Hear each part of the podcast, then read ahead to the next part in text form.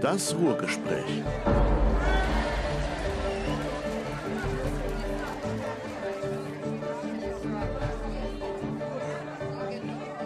Kunst, Kultur und Kulinarik. Herzlich willkommen zum Ruhrgespräch. Wir sind heute zu Gast bei Herrn Lars Becker im Brauhaus Löwe in der Essener Innenstadt. Und mit am Tisch sitzt Dr. Karl-Georg Kröger, ein politisches Gesicht in dieser Stadt. Und wir befinden uns zwei Tage vor dem Lockdown. Und das bedeutet, dass auch das wieder unser Thema sein wird, der Lockdown der Gastronomie ab dem kommenden Montag und was das für die Gastronomie bedeutet. Ja, ja schön. Ähm, vielen Dank, Herr Becker, dass Sie Zeit haben. Gerne. Und heute mit mir zusammenzusitzen in Ihrer schönen Gastwirtschaft. Ist ja ein Brauhaus, wie Sie mir gerade erklärt haben. Ja. Eine bürgerliche Gaststätte, sehr bekannt in Essen als Schüler. War ich auch schon hier, habe wahrscheinlich ein Bier getrunken mal nach der Schule und habe das damals schon genossen. Und ähm, die Zeiten haben sich geändert. Und was mich interessiert, Herr Becker, ist, ähm, wie haben Sie den ersten Lockdown, der noch gar nicht so lange her ist, überstanden wirtschaftlich? Wie war das? Dass alles hier dicht war, der Einzelhandel, alle Geschäfte zu. Es war letztendlich furchtbar, auch für die Bürger der Stadt Essen. Wie war das im ersten Lockdown und wie haben Sie die Zeit danach äh, überstanden oder entsprechend äh, durchgehalten? Und jetzt stehen wir vor dem zweiten Lockdown im November dieses Jahres. Ab Montag werden alle Gastronomiebetriebe geschlossen mit 1,2 Millionen Beschäftigten, einem Jahresumsatz von ca. 65 Milliarden Euro. Und ähm, deswegen meine erste Frage, wie war der erste Lockdown? Und zum zweiten kommen wir dann gleich. Ja, ja der erste Lockdown, ähm, ich habe es tatsächlich ähm, ab Anfang März äh, mit jedem Tag, der der Lockdown näher rückte, herbeigesehnt. Ähm, weil genauso wie jetzt ist mit den ersten Maßnahmen der Umsatz so rapide eingebrochen, dass man die äh, Kosten nicht annähernd äh, reinbekommen hätte, sondern wirtschaftlich gesehen hätte man äh, deutlich früher schon schließen müssen. Zu dem Zeitpunkt war ich noch so naiv zu denken, dass meine Betriebsunterbrechungsversicherung greifen wird, ähm, die ich für teures Geld abgeschlossen habe ähm, vor zwei Jahren. Ähm, mittlerweile hat sich herausgestellt, dass sie nicht bezahlt hat. Und ja, das war also eigentlich so ein, Tod auf Raten gefühlt. Und wir haben, haben darauf gewartet, dass endlich heißt, äh, wir müssen zumachen. Dann haben wir uns hier äh, in einer großen Gruppe mit allen Mitarbeitern zusammengesetzt und haben überlegt, wie gehen wir jetzt diesen ersten Lockdown an. Und haben dann einfach äh, perspektivisch für uns alle gesamt beschlossen, ich kündige allen Mitarbeitern ähm, wir hatten zu dem Zeitpunkt 13 Voll- und Teilzeitkräfte plus, ich weiß es nicht, 15 Minijobler oder irgendwie ja. sowas.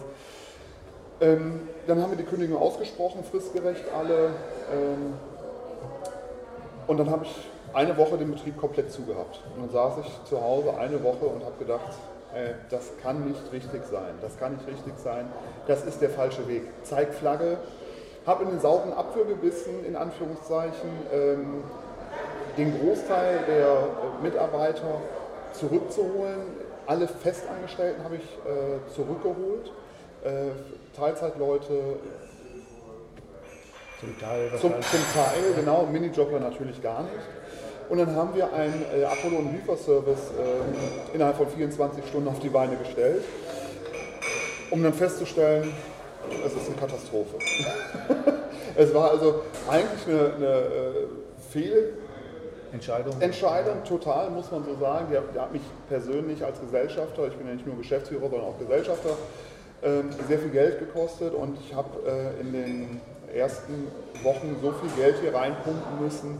Ähm, die Soforthilfe, die dann kam, mit, wir haben 25.000 Euro bekommen, ähm, war natürlich sehr schnell da, das muss ich sagen. Ich habe freitags beantragt, montags kriegte ich Bescheid, dass äh, das bewilligt ist und mittwochs hatte ich tatsächlich schon das Geld auf dem Konto. Das war bevor die Notbremse gezogen worden ist, wegen der Missbrauchsfälle, da, äh, wo Leute illegales Geld geschafft haben. Ja, ähm, je länger der Lockdown ähm, dauerte, umso besser wurde aber das Liefer- und Abholgeschäft. Aber mit jeder Lockerung wurde natürlich auch der Straßenverkehr deutlich mehr und das Liefern wurde zum Problem. Also wir fuhren dann für, für eine 20 Euro äh, Bestellung nach Altenessen, wo wir während der ersten Phase des Lockdowns wirklich in 10 Minuten hin und 10 Minuten zurück und jetzt auf einmal braucht man schon 20 Minuten hin und 20 Minuten zurück. Und dann machte das überhaupt keinen Sinn mehr. Also der erste Lockdown war hart für uns wirtschaftlich. Wir haben hier im, im Lokal ein bisschen aufgearbeitet, ein bisschen renoviert, alles so, so nebenbei. Ähm, aber wir haben Flagge gezeigt und das haben uns unsere Gäste ähm, sehr dank, dankend auch äh, wiedergespiegelt, dass sie es gut finden, dass wir als Löwe für sie da sind. Dann war der Lockdown wieder vorbei und wurde wieder zaghaft aufgemacht und wir haben den Sommer dann ja. sozusagen gehabt und dann haben sie ja auch Hygienemaßnahmen eingeführt, äh, um eben auch den Betrieb aufrechtzuerhalten, auch das Infektionsschutzgesetz oder die Auflagen des Landes und der Stadt zu erfüllen, haben sie ja gemacht. Ja. Auch wieder Geld investiert, damit sie den Betrieb auch unter verkürzten oder verkleinerten Bedingungen aufrechterhalten, haben sie ja gemacht. Ja. Wie war das denn im Sommer? Wie war der Umsatz? Ging das denn? Haben die Leute nicht, waren, die kamen sicherlich zögerlich erstmal zu Ihnen, aber ähm, im Vergleich zu 2019 war es ja auch kein normaler Sommer. Nein, auf gar keinen Fall. Ich kann Ihnen äh, das äh, tatsächlich, wir haben am 6.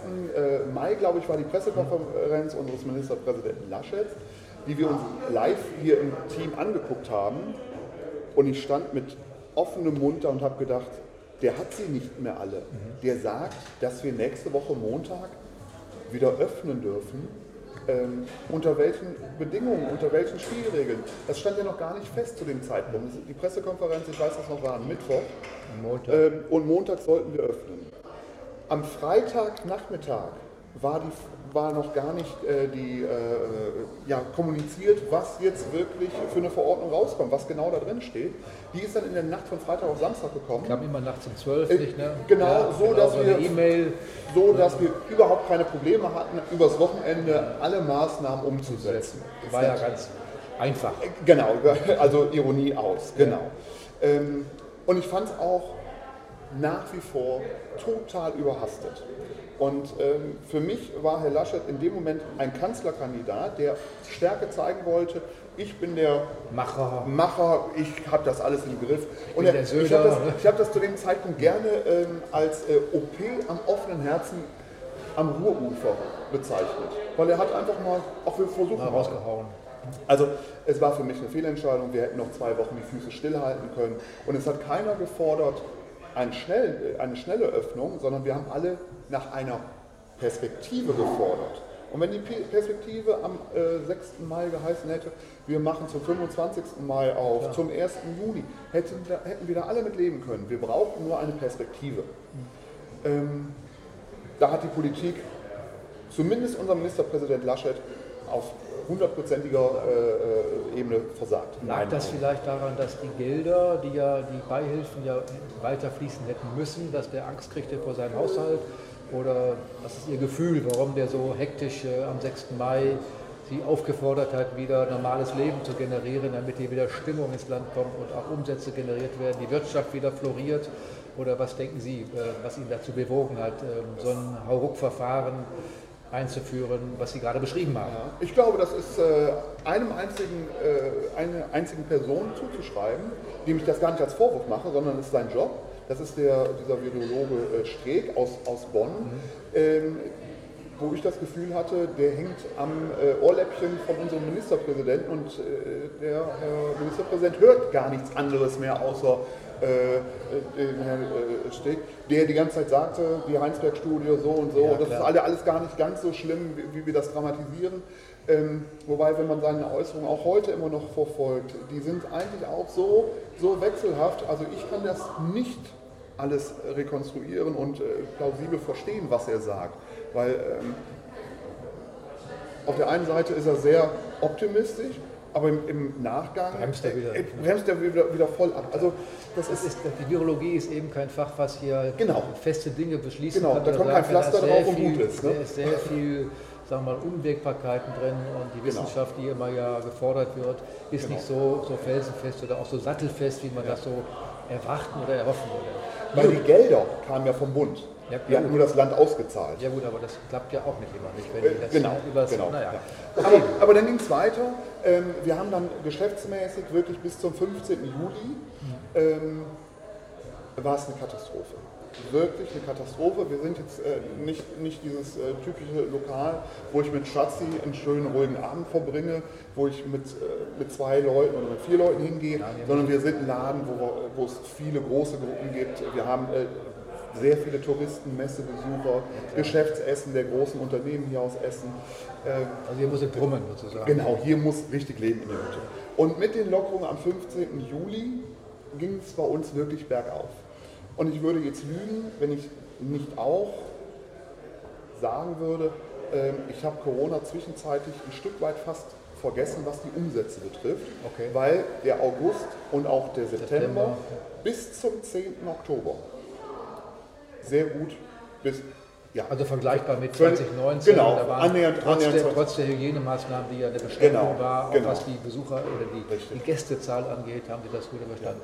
Das war also völlig in Ordnung. Also Unternehmer schaffen das. Genau. Wenn sie das, wenn sie das wollen, schaffen sie das. Und wenn man nicht Ja. rumheult und sagt, äh, alles schlimm, Genau. sondern eben Chancen sucht, wie kriege ich das geregelt. Genau. Wunderbar. Ähm, dann haben wir das, diesen Teil abgehakt oder das ähm, besprochen. Jetzt geht es ja wieder in die zweite Geschichte. Sie haben jetzt die Erfahrung, Ein wenig, ein wenig lauter sprechen. Okay. Sie haben ja jetzt Erfahrung mit dem ersten Lockdown, das haben Sie gerade sehr gut beschrieben. Bloß jetzt kommt wieder ein Lockdown in der besten Umsatzzeit des Jahres. November, Dezember sind die Brummmonate für die Gastronomie, die Weihnachtsfeiern, äh, die Messebesuche, wenn sie denn stattfinden, nicht? und Gäste aus anderen Städten, Touristen. Alles strömt ja in die Innenstadt und da wird auch gegessen, gekauft, konsumiert und äh, entsprechend auch umgesetzt. Äh, Das soll jetzt wieder völlig vorbei sein. Das heißt, die Lebensadern einer Stadt ist ja die Gastronomie, wo eben Leben auch gelebt wird. Und das wird jetzt wieder kaputt gemacht, dass wir vier Wochen lang, obwohl die Virologen ja sagen, ihr seid gar nicht das Problem, ihr macht gar keine Infektion, das ist nur im einprozentigen Bereich, so wenn überhaupt, das ist ja auch schwer nachzuweisen. Äh, Also ihr seid kein Problem, aber trotzdem sagt Frau Merkel, wir machen jetzt mal vier Wochen zu, ihr kriegt dann 10 Milliarden Euro, sind eingestellt vom Bund für die Ausfälle. Und man sagt ja, dass die Gastronomie 75 Prozent der Umsätze des Novembers des letzten Jahres, also 2019, ausgezahlt bekommen soll, obwohl das noch nicht in einer Ausführungsbestimmung verschriftlicht ist, aber es soll ja so sein. Was machen Sie? Machen Sie zu? Machen Sie Lieferservice oder wie wollen Sie die vier Wochen überstehen mit Ihrer Erfahrung aus dem ersten Lockdown? Ähm, Stand heute, wo es ja noch nicht verbrieft ist. Freitag heute, Ge- ja. Genau, wir haben heute Freitag. Ähm, es ist ja noch nicht verbrieft, wie die, diese äh, Förderungsmaßnahme tatsächlich aussehen wird. Wenn sie wirklich als äh, 75 Prozent des vorjährigen Umsatzes äh, ist, dann werden wir ab Montag einen Abholservice einrichten. Da sind auch mein, äh, meine Strategien hin. Äh, sollte es allerdings heißen, äh, 75 Prozent des Umsatzverlustes zum letzten Jahr, dann macht es, weil wir heute schon wissen, dass wir nicht annähernd die Umsätze machen, um betriebswirtschaftlich äh, vernünftig dazustehen, werden wir ab Montag komplett schließen und auch keinen Abholservice anbieten, weil es dann einfach keinen Sinn machen keinen würde. keinen wirtschaftlichen Sinn. Genau, genau. Okay. Ähm, also wenn die 75 Prozent des Umsatzes von 2019 tatsächlich fließen, wenn die in der Ausführungsbestimmung, Ja. die noch jetzt äh, gedruckt werden muss und äh, formuliert werden muss, wenn das kommt, dann würden sie einen Lieferservice machen. Da haben sie hier Erfahrung mit. Ja. Oder, Abhol, oder einen Abholservice, nicht Lieferservice, Abholservice äh, machen und entsprechend Umsätze generieren. Das bedeutet aber doch, dass das ihnen nicht abgezogen werden darf. Nicht? Darauf muss man achten. Genau. Nicht, ne? Wenn das, irgendwie- das darf ja nicht so sein, dass sie jetzt, sagen wir mal, die Wer, wer Verluste, die Verluste ausgeglichen bekommen zu 75 Prozent und trotzdem Einnahmen generieren und dann sagt der Bund, nö, ihr habt jetzt äh, schön Geld verdient, das ziehen wir euch mal schön ab. Darauf muss man achten, denn das darf nicht passieren. Warum darf das nicht passieren? Weil die Menschen ja weiterhin essen wollen. Die wollen ja weiterhin ne, zwar am liebsten hier sein, aber auch wenn man zu Hause essen kann, ist es ja besser als gar nichts zu bekommen. Ähm, also, es ist, ist mit, mit Sicherheit auch so, ähm, dass wir nicht am 1. Dezember wieder öffnen dürfen. Da bin ich mir heute schon sehr sicher. Und ich glaube auch diese 75 Prozent, die natürlich betriebswirtschaftlich, da muss ich als Unternehmer natürlich, äh, die Arme hochreißen, aber nur, aber nur auf kurze Sicht. Ich muss natürlich auf lange Sicht sehen, dass diese 75 äh, Prozent eigentlich auch eine Entschädigung sind für die vergangenen Monate. Seit eigentlich Ende Februar bei uns. Seit äh, Mitte, Ende Februar letzten Jahres, äh, diesen Jahres äh, gehen bei uns die, die Reservierungen stark nach unten und das, was im Buch steht, wird wieder durchgestrichen. Das geht ja nicht nur Ihnen so. Genau, das geht ganz ist vielen ja- Branchen. das ja- Reisebranche, Gastronomien, überall Nicht die, die, die, die German Angst, nicht die deutsche Angst, ist ja Das- sozusagen, die steckt in den Knochen der Menschen und äh, Ja. man sagt, okay, wir bleiben zu Hause, verkriechen uns in unseren Wohnungen Ja. oder Häusern nicht und gehen nicht mehr raus.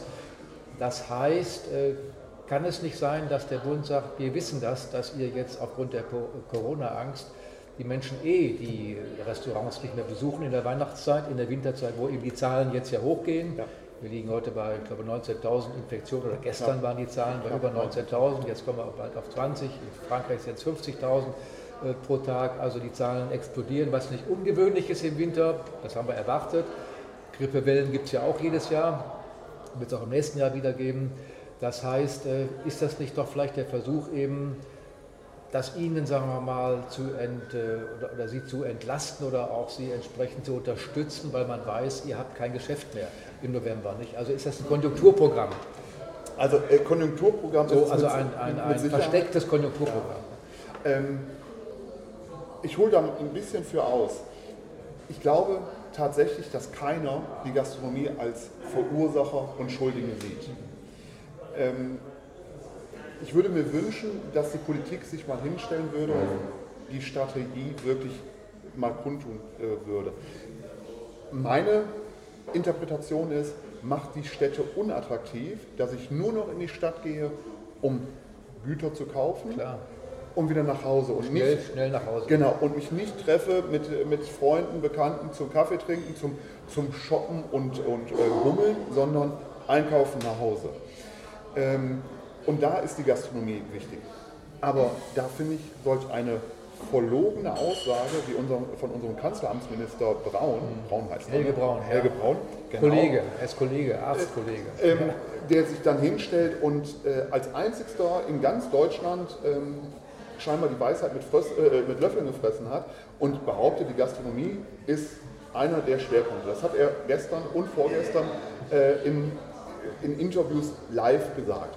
Das ist eine Unverschämtheit unserer Branche. Natürlich, sie haben ja alles getan, investiert, nicht in Lüftungsanlagen teilweise mit, mit teuren Filtermaschinen Genau. oder auch Plastik. äh, Und, Al- und, Allein äh, der Aufwand, den wir, den wir betreiben müssen, um Listen zu führen. Richtig. Also äh, der, der normale Gast weiß ja gar nicht, wir müssen eine, eine Handwaschliste führen, wo wir halbstündig doku- dokumentieren müssen, dass wir uns die Hände mit Seife oder desinfiziert, äh, mit Seife gewaschen haben oder desinfiziert haben. Das ist natürlich absoluter Wahnsinn, vor allen Dingen. Kostenmäßig auch wahnsinnig. nicht? Nein, wir, äh, ja, ja auch. Äh, Wir waschen uns die Hände viel häufiger, viel häufiger als Also halbstündig. die verschlechtern sie Die, sozusagen. die, noch. wenn, ich mir nur halbstündig, formal. wenn ich mir nur halbstündig die Hände waschen würde, hätte ich ständig Speisereste äh, an der Hände, weil wenn ich, wenn ich Teller abräume, äh, fasse ich an Natürlich. dreckige Teller und dann gehe ich in die Küche, räume den Teller ab. Und Was, mache ich das? dann gucke ich auf die Uhr, ich darf noch gar nicht. Ich darf noch gar nicht, ich muss noch Muss noch. 23 Minuten warten. Schade, ah, schade jetzt habe ich ganz dreckige Hände. Das ist natürlich... Ähm, Das ist Bürokratismus, nicht der, Genau, der das- da ist kein- Unternehmertum eben beschädigt oder auch behindert. genau. So ist es auch, ich habe das auch mit Bekannten besprochen, die sagen, wir gehen nach Rüttenscheid nur noch jetzt einkaufen. Früher saßen die an den Cafés, nicht in den Außengastronomien, nicht und haben ihren Kaffee getrunken, vielleicht auch mehr umgesetzt oder mehr eingekauft, weil es ja eben mehr Spaß macht. Das ist alles jetzt weg und ich denke, das ist für die gesamte Wirtschaft ein Desaster.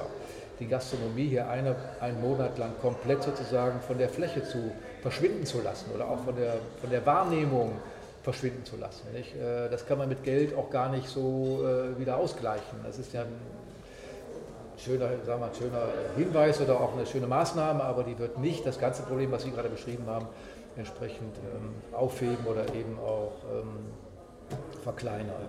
Ich muss dazu sagen, ich würde mir auch wünschen, obwohl der November bei uns der zweitstärkste Monat des Jahres ist.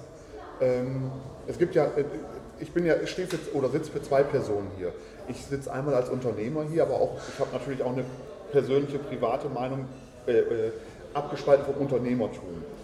Und da sage ich, es wäre doch viel fairer, ähm, wenn es zum Beispiel ein Zwölftel des Vorjahresumsatzes wäre Das als Gesamtumsatz, Entschädigung. Weil es gibt, gibt natürlich Lokale, ähm, die haben ein starkes Sommergeschäft, aber im ein schwaches Winter, Wintergeschäft. aber ein wa- schwaches Wintergeschäft. Oder haben gar im November geschlossen. Da Weil- keinen Umsatz. Dann haben habe ich letztes, letztes Jahr im November habe ich äh, nur vier Tage aufgehabt, weil ich äh, äh, vier Wochen Betriebsurlaub hatte, weil das eine saure Was bei der- Gurkenzeit ist. gerade passte. Dann, dann kriegt ihr zweieinhalbtausend Euro überwiesen. Das ist natürlich Also Hane. wieder mit der, mit, mit der, mit mit der, mit der Gießkanne, dann mit der, mit Nicht also zu Ende gedacht. Ja. Nicht zu Ende gedacht. Also äh, ein Theater, wenn das 75 Prozent bekommt, aber letztes Jahr zu dem Zeitpunkt gerade einen Umbau hatte, Legen die auch durch. Ja. Ja, klar. Aber das sind die Dinge, die man eben aus Berlin nicht so mal eben beschließt, so innerhalb Genau. ein paar Stunden sich was Genau. überlegt, was Gutes nicht, äh, eine Panikreaktion verursacht nicht. Ich hörte heute, Herr Becker, dass Niedersachsen ähm, das äh, Verbot aufgehoben hat. habe ich auch Ah, Da gibt es eine Urteil wohl, ich Oberlandes- weiß nicht welche Instanz, äh, OLG oder was nicht, hat entschieden, dass das, dass das in Niedersachsen nicht gelten soll. Was machen Sie? Wollt ihr auch klagen über den DEHOGA-Verband oder dass man die Verbandsklage hier in Nordrhein-Westfalen zumindest äh, loslöst oder, oder, oder anstößt oder auch veranlasst, äh, um mal zu prüfen, seid ihr eigentlich wahnsinnig nicht oder gibt es überhaupt juristische, belastbare Gründe, die Gastronomie vier Wochen lang vom Geschäft auszuschließen. Ich sehe, das ist eine Enteignung. Das heißt, sie werden ja quasi enteignet. Also ich Zumindest finde, kurzzeitig. ich finde es tatsächlich unverantwortlich, dagegen zu klagen, Okay? weil es bringt A, eine suggeriert es den Bürgern, was die da in Berlin machen, ist alles ist Quatsch. Wenn ein Herr Kubicki als ähm, Bundesvizepräsident. Bu- Bundestagsvizepräsident sich hinstellt und uns Unternehmer auffordert, gegen diese Maßnahmen zu klagen, Okay. dann finde ich das ein ganz schlechtes Zeichen An die Bevölkerung. an die Bevölkerung. Die Angst hat. Das ist Propaganda, was er da macht. Okay. Ähm, auch wenn er Jurist ist und vielleicht auch juristisch recht hätte. Aber welches Zeichen wird damit nach außen gestellt? Wenn der Herr Kubicki in der Regierungsverantwortung wäre, und das ist die Verlogenheit, würde er nicht anders handeln. natürlich nicht, nein. Und dann würde er jeden verteufeln, der genau das fordert, was er jetzt fordert. Und das ist eine, eine äh, äh, Scheinheiligkeit und Verlogenheit, die Opposition mich, eben. Genau, die, die, die mich äh, politisch auch so äh, frustriert. Ähm, dass, wenn, wenn, man, wenn man diese Aussagen ohne Kopf, ohne Name und ohne Angaben von, von der Partei veröffentlichen würde, würde man sagen, das hat irgendein AfDler wieder rausposaunt. Rausgehauen, ja. Das ist Propaganda. Ja. Das hat nichts mit, mit Sinnhaftigkeit zu tun. Und das, das ist gefährlich.